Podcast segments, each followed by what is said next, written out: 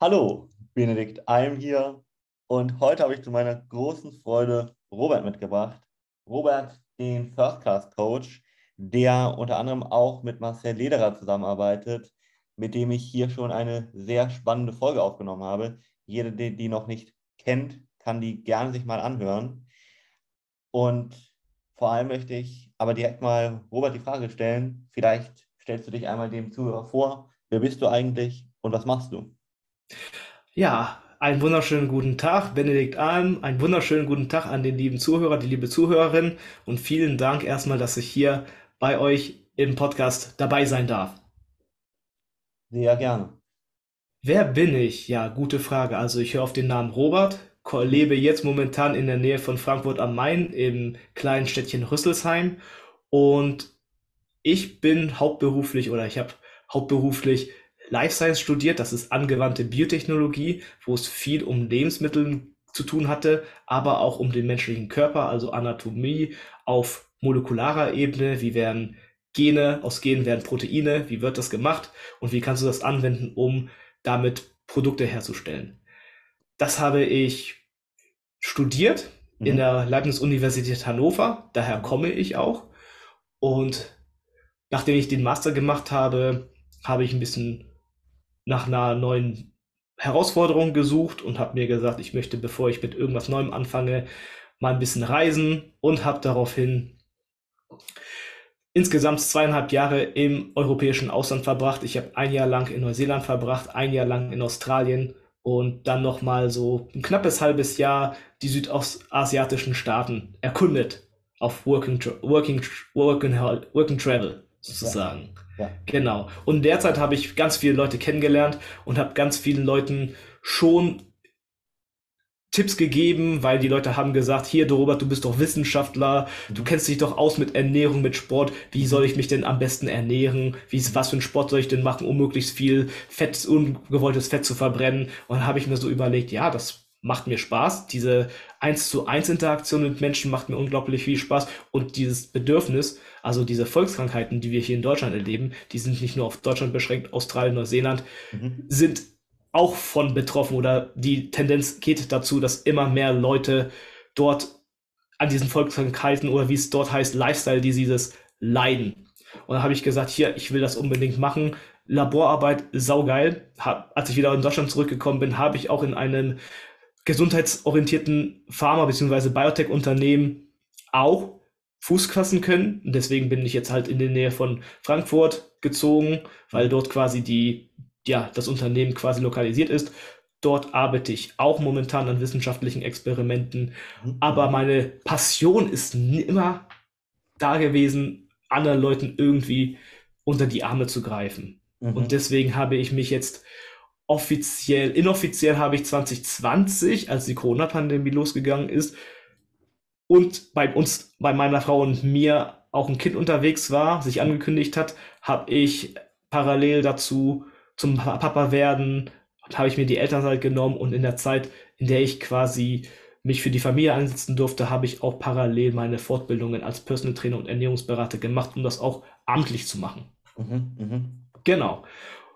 Und neuerdings bin ich über Sozialakquise, über organische Akquirierung auf Marcel Lederer gekommen und nach einem sehr interessanten Gespräch, wo er auch in Vorleistung gegangen ist, bin ich quasi als seiner Bewegung dazu gestoßen für First Class Coaching Community und da habe ich auch meine Beiträge geleistet, habe geholfen, wo ich kann, habe Leute gecoacht und ja, jetzt bin ich quasi offizielles First Class Coach Mitglied. Super. Ja, sehr spannend. Äh, was genau macht dich und dein Coaching so aus? Primär war ich, und ich glaube, das ist etwas, was wir beide gemeinsam haben. Ich war nicht das, was man in der Schule als Fitnessmodel oder super Highschool-Leistungssportler sehen kann. Ja. Mhm. Also ich hatte selbst meine extra Kilos auf den Rippen und habe immer versucht, mit Sport das wegzumachen. Also ich gehörte zu der Kategorie, der um 3.30 Uhr vor, Schul, vor der Schule aufgestanden ist, so seine 6, 7 Kilometer gelaufen ist, dann geduscht, nochmal eine Stunde geschlafen, dann aufgestanden und zur Schule gegangen ist. weil ich dachte, davon überzeugt war, dass im Sport die Lösung steckt. Mhm. Was ich im Nachhinein gefunden habe, dass da ein Fünkchen Wahrheit drin ist, aber nicht der alleinige Hebel ist. Mhm. So, Sport hat mich immer begleitet. Also Laufen, Ausdauersport, auch Schwimmen, Radfahren, also Triathl Triathlon bin ich mal gelaufen und viel Kampfsport gemacht. Also Taibo habe ich in der, in der Zeit, eine Zeit lang gemacht. Mhm. Mhm. Ähm, Taekwondo, Karate habe ich mal ausprobiert. Im, Im Unisport hat mich da eine, ein, ein Sport gefesselt, das war Kendo. Das ist japanisches mhm. Fechten. Mhm, mh. Das, war, das war nicht ziemlich cool, weil es so ein bisschen ästhetisch war. Ja. Genau. Und jetzt, in, hier in, in Rhein-Main-Gebiet, habe ich das auf der mittelalterlichen Schiene gemacht. Mhm. Ja. ja, also historisches Fechten, wer Game of Thrones kennt oder Gladiator mhm. mit dem Langschwert, so wie der Hound oder The Mountain, also der Berg oder der Hound, quasi wie die Cleganes quasi fechten mit diesem zweihändig geführten Schwert. Das habe ich quasi drei Jahre lang in, in der Nähe von meinem jetzigen äh, Wohnort gemacht. Und mhm. das war ziemlich geil. Ja. Genau, aber was mich jetzt als Coach ausmacht, ja, mhm. die Vergangenheit. Ich war übergewichtig. Ich war von meinem Unternehmen, hat mich in ein, nach Tansania geschickt. Da habe ich sehr viel gelernt, sehr viele coole Leute kennengelernt und auch natürlich die kulinarische Umgebung voll und ganz genossen. Und da mm. bin ich im wahr, wahrsten Sinne aufgegangen. ja, also ich bin wiedergekommen und ja. habe mich im Spiegel nicht mehr wiedererkannt, weil oh. ich wirklich aufgegangen bin. Und als wir danach im Winter nach Japan gegangen sind, da gab's halt so, waren wir so in so einem klassischen Hotel, dann hat mir, habe ich ein Kimono getragen und mhm. weil ich mhm. so einen auf Samurai machen wollte, aber die örtliche Bevölkerung konnte nicht wissen oder konnte nicht rauskriegen, will ich mich als Samurai abgeben oder als Sumo-Wrestler. Mhm. Und das war der Punkt, wo ich gesagt habe, alles klar, ich muss was tun. Mhm. Bin also nach Hause, das war 2019 und der Arzt hat mir gesagt, Herr Ullmann, Sie sind auf dem besten Wege, übergewichtig und Diabetes, Diabetiker zu werden. Also oh. meine Bier, mein Blutzuckerwert im nüchternen Zustand war zwischen 100 und 105 und ich glaube um 110 war er herum. Mhm. Das war ja schon so nicht Diabetes richtig, aber auch nicht mehr Normalbereich für einen gesunden Menschen. Mhm. Und mein Gewicht war, also mein BMI war über 30, mein äh, Fettanteile genau. Ich war zu über einem Drittel meines Körpers war Fett. Also ich hatte einen mhm. Körperfettanteil von 36 Prozent. Mhm. Und das war so ein Punkt, wo ich gesagt habe, ich muss was tun. Ja.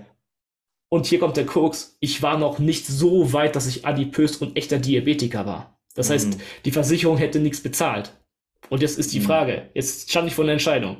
Ja. Warten ja. oder in Aktion treten und proaktiv werden. Und ja. ich habe mich fürs Letztere entschieden. Ich habe in meine Gesundheit investiert, war in der Apotheke, habe mir Blutstreifen gekauft, habe mhm. mir eine Waage gekauft, die auch den Fettkörper, die Körperfettanteil misst und habe erstmal angefangen, mich regelmäßig zu messen. Mhm. Das ist auch etwas, was ich hier den Zuhörern geben möchte. Mhm. Ihr müsst vor der Waage keine Angst haben. Es mhm. ist ein, es zeigt erstmal einen Wert. Mhm. So. Und das ist einfach nur sehr, ohne irgendwelche Wertung zu geben, einfach ein Ist-Zustand. Gleiches mhm. gilt, wenn ihr euch bei der Apotheke, das ist möglich, euch einen kleinen, äh, ein kleines Blutmessgerät nimmt. Ich habe hier das hier von Contour. Next mhm. One steht hier drauf. Ähm, habe ich umsonst bekommen und die ersten Teststreifen, dass ihr euch einfach mal Gedanken guckt, okay, morgens nach dem Toilettengang vor dem ersten Glas Wasser euch einfach mal messen und gucken und einfach mal nüchtern sagen, alles klar, das ist es, wie es ist. Mm, ja. So. Ja. Mhm. Genau, und dann könnt mhm. ihr, und dann geht's darum, was will ich eigentlich, ne? Mhm. Und dann, und dann, wenn du, weil du weißt, wo du bist und wohin du möchtest, mhm. dann kommen Strategien zutage. Mhm. Und das mhm. sind das, was die, was, was du, Benedikt, in deinem äh, Mentoring-Programm machst, mhm. was ich meinen Kunden in meinem Coaching anbiete. Da bauen wir Strategien aus mit unserem Expertenwissen. Ja, ja. Unheimlich spannend und finde ich auch toll, dass du so offen darüber sprichst. Äh, vor allem finde ich immer ganz toll, wenn jemand selber diesen Weg gegangen ist und das dann später jemandem zeigt, weil man sich dann umso mehr in die Probleme von ja, seinen Kunden, sag ich mal, hineinversetzen kann. Ähm, ich kenne viele Abnehmcoaches, ich will das jetzt gar nicht abwerten oder so, aber die ihr ganzes Leben lang nie Probleme mit ihrer Figur hatten, sondern die immer schlank waren, immer gut aussahen und jetzt anderen Übergewichtigen erzählen, wie sie abnehmen. Und da bin ich immer so ein bisschen, so 100% kannst du gar nicht verstehen, wie es dem geht, der übergewichtig ist. Der, du kennst gar nicht die Alltagsprobleme. Du hast nicht das mal durchlebt, wie es auch ist. Ja. Dich wirklich mal für deinen Körper wirklich zu schämen und wirklich mal den 24 Stunden in deinem Körper zu verbringen, in dem du dich unwohl fühlst. ich habe ja, ja. Ich hab's, ich hab's genau den, das Übergewicht. Ich habe also 108 Kilogramm waren das, was ich auf dem beim Arzt, der mir dann auch die Diagnose gesagt hat, äh, gebracht habe. Dann mhm. auch zu Hause, als ich dann die eigene Waage hatte, waren es dann schon 104. Also ich habe schon angefangen zu achten, was ich mhm. esse, wann ich esse, wie viel ich esse. Ja. Und dann habe ich erstmal das einfach nur kommentiert. Also, ne, ich denke mal, bei dir ist es ähnlich, mhm. sich mal so ein Tagebuch zu führen oder einen Anamnesebogen für sich selbst zu erstellen. Mhm. Einfach nur auf ein Blatt Papier aufzuschreiben, okay, heute früh habe ich, keine Ahnung, eine Tasse Kaffee mit zwei Würfeln Zucker und einen Schuss Milch getrunken. Dazu mhm. irgendwie ein Müsli, ne, mhm. so, so ein Kelloggs Müsli mit, ähm, mit Honig für auch extra versüßt. Mhm. Und dann und das dann weiter so fortzuführen und dann sich einfach nur klar zu machen, okay, das habe ich jetzt gegessen. Mhm. Was kann ich daran ändern, damit ich zielführend zu meinem gewünschten Gewicht komme? Aber Gewicht ist auch nur eine Nummer, dass du dich im Spiegel siehst und sagen kannst, ey, ich finde mich geil, ne? Mhm. ich finde mich toll und und so kann ich auch besser performen. Ich habe zum Beispiel, nachdem ich angefangen habe zu joggen, weil Joggen ist immer das Erste, was ich mache, wenn ich abnehmen will, mit meinen 108 Kilo oder 104 Kilo, habe ich auch direkt gemerkt, dass es nicht mehr mit dem Tempo geht, dass irgendwann mal die Knie auch anfangen weh zu tun. Ne? Ja. Mhm. Das ist ja, das ist ja auch ein Symptom gewesen, wo ich gesagt habe, ich will so weit runterkommen mit dem Gewicht, dass ich, wenn ich wieder mein normales Tempo laufe, von ja zwischen 6 Minuten und 5 Minuten 30 pro Kilometer, mhm. dass ich dann keine Schmerzen dabei verspüre. Ja, ja. Genau, und das habe ich dann auch geschafft. Ich habe viel probiert, auch mhm. diese sogenannten Crash-Diets, mhm. wo die dir alles für mögliche Versprechen, mögliche Weird Tricks und so weiter. Das hat kurzfristig geholfen. Mhm. Aber hier ist ein Geheimnis. Das verrate ich jetzt mal hier so in den Podcast. Es ist nicht die Wunderpille, die einen bringt, sondern es ist die Anleitung, die mit dieser Wunderpille kommt. Mhm. Ich habe zum Beispiel von einem Hersteller ein neun Tage Fastenprogramm gemacht, in dem du Aloe Vera trinkst, in dem du einen bestimmten Shake trinkst. Also die werden die quasi diese ganzen Supplemente, diese ganzen Nahrungsergänzungsmittel zugekommen. Mhm. Aber und was steht da drin in der Anleitung in den ersten drei Tagen? Du misst dich erstmal, das ist gut. Du misst mhm. dich erstmal und dann steht dann die ersten drei Tage isst du nichts anderes außer das, was wir, was da drauf steht. Also das sind wirklich nur ein Shake, der vielleicht 300 Kalorien hat mhm. und ein paar Proteine. Ansonsten tust du dir nur und so ein Aloe Vera Drink am Morgens und abends und nochmal so ein paar, paar Tabletten mit den entsprechenden Stoffen und ist auch klar, dass du dann in drei Tagen drei Kilogramm leichter bist, weil das alles Wasser ist, was aus dir rausgeschwemmt wird und du keine Nahrung, richtige Nahrung zu dir zuführst. Mhm. Da ist mhm. jetzt kein Geheimnis dabei. Mhm. Kein Wunder, dass dann die Leute sagen, in den neun Tagen haben sie fünf, sechs Kilogramm, wiegen die leichter mhm. wenn die mhm. dann die, die neun Tage, außer das, was denen da vorgeschrieben wird, nichts essen. Ja, richtig. Mhm. Ja. Ja. ja. ja. damit werden ja viele, ja, ich sage fast, ich möchte schon sagen, unseriöse Diätprogramme oder Gurus, dass du so und so viel Kilos in äh, den und den Wochen los wirst und dann werde ich immer schon so hellhörig und denke, okay, wie kann man das so pauschal überhaupt versprechen? Mhm. Ja. Und ich sage dann immer, wenn die Leute sagen, über Kilos reden, ich meine, Kilos ist ein guter Indikator, aber ich sag mal, Ki wovon? Was ist es da jetzt, was du losgeworden bist? Und genau. Wasser ist ja das Erste, was den Körper verlässt. Und Wasser haben wir ja auch in Unmengen. Ich meine, der Körper besteht zu zwei Dritteln aus Wasser oder sogar mehr. Ich glaube auch mindestens zwei Dritteln aus Wasser. Und wenn du dann deine Nahrungsumstellung so radikal änderst, dann, kann, dann ist doch klar, dass erstmal das Wasser den Körper verlässt. Und, und logisch, wenn du dich nur auf die auf das konzentrierst, was die Waage dir sagt, dann sind es einfach, dann siehst du da schon den Fortschritt. Ja. Die Frage ist dann, was passiert, wenn dann diese neun Tage oder 21 Tage oder 30 Tage oder wann auch immer diese Diät vorbei ist, was passiert dann? Mhm. Ja, mhm. richtig. Also das ist auch immer ein Punkt, den ich auch mit Kunden häufig bespreche, auch dass sie sich von der Waage auch nicht zu sehr abhängig machen, sondern vielleicht eher auf andere Methoden setzen äh, oder beim Wiegen sehr darauf achten, so ein Wochen- eher sogar Monatsdurchschnitt zu bilden als Frau sowieso, weil das noch komplexer ist. Weil alleine von einem Tag auf den anderen kann so eine starke Gewichtsschwankung entstehen, wenn du bisschen mehr Stress hast durch Wassereinlagerung, wie du sagst, oder wenn du mehr Salz gegessen hast, mhm. oder wenn du mehr Kohlenhydrate gegessen hast. Ja, das kann alles dafür sorgen, dass plötzlich am nächsten Tag du auf der Waage auch ein, zwei Kilo mehr hast, obwohl ja. du gar nicht äh, in Wirklichkeit Körperfett zugenommen hast. Und das beeinflusst viele dann aber negativ, ja. Und deshalb sage ich da auch immer, achte da vielleicht eher drauf, so einen Durchschnitt, wenn überhaupt, zu bilden.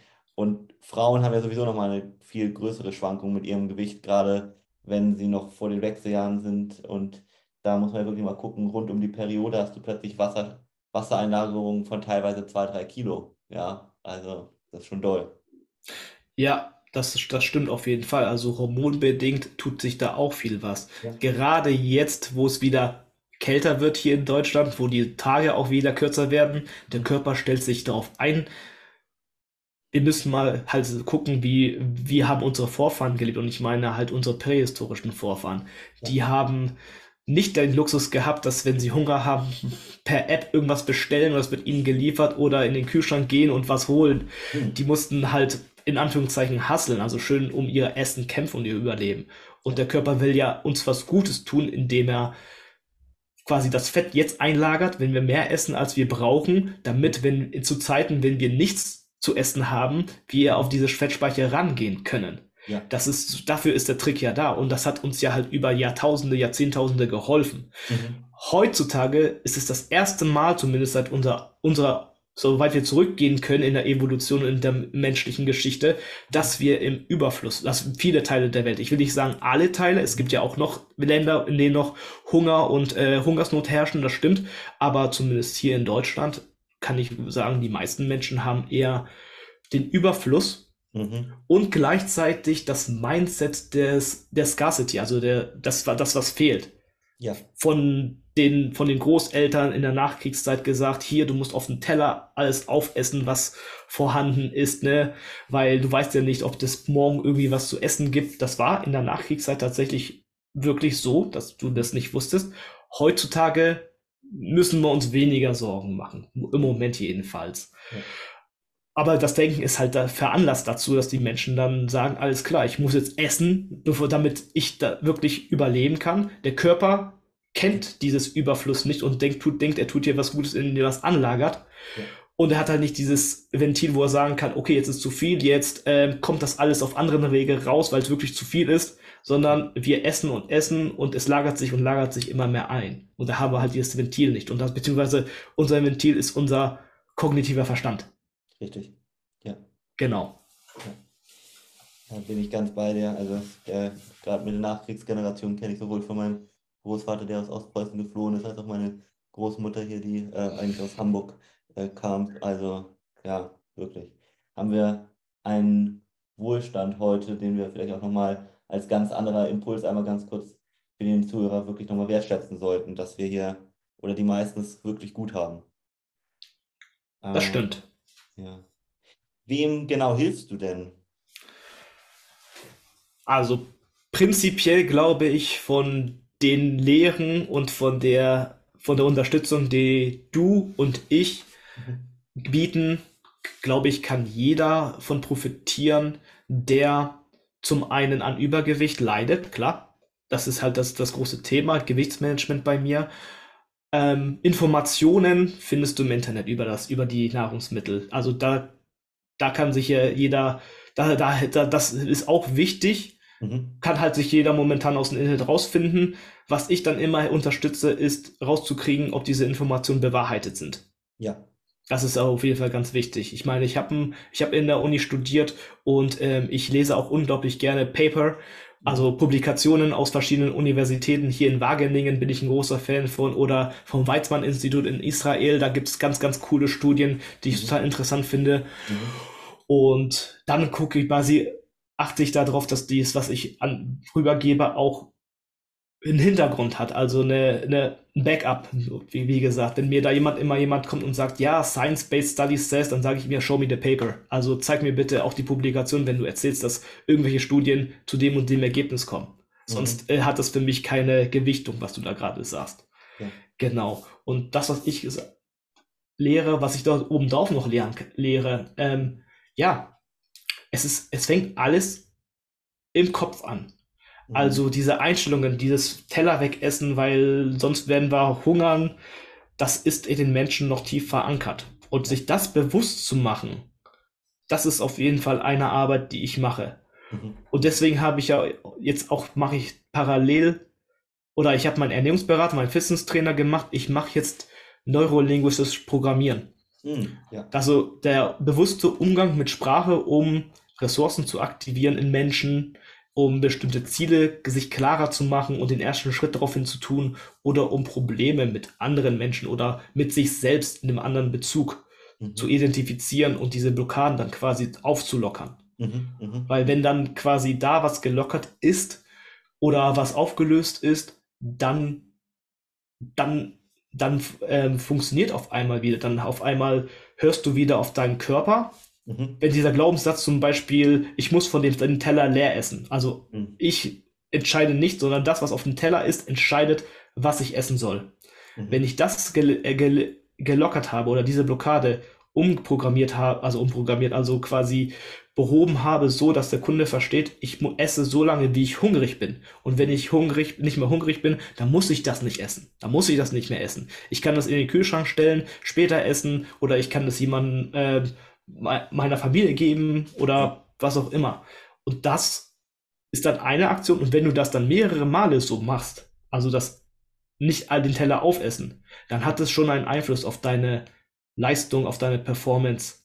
Genau. Aber um auf das, um, um auf die Frage wiederzukommen, ich helfe halt Leuten, die auch in einem Lifestyle sich befinden, zum Beispiel jetzt momentan boomen ja ganz viele Online-Business, Online-Geschäfte. Ganz viele Menschen arbeiten jetzt mit dem Computer, mit dem Smartphone, bewegen sich wenig und sind vielleicht in ihren Aktivitäten, in ihrer Passion so tief drinne, dass sie wenig Zeit und haben und wenig Rücksicht auf das Hauptinstrument, das ihnen überhaupt ermöglicht, mhm. diese Aktivitäten durchzuführen, nämlich ihren Körper. Mhm.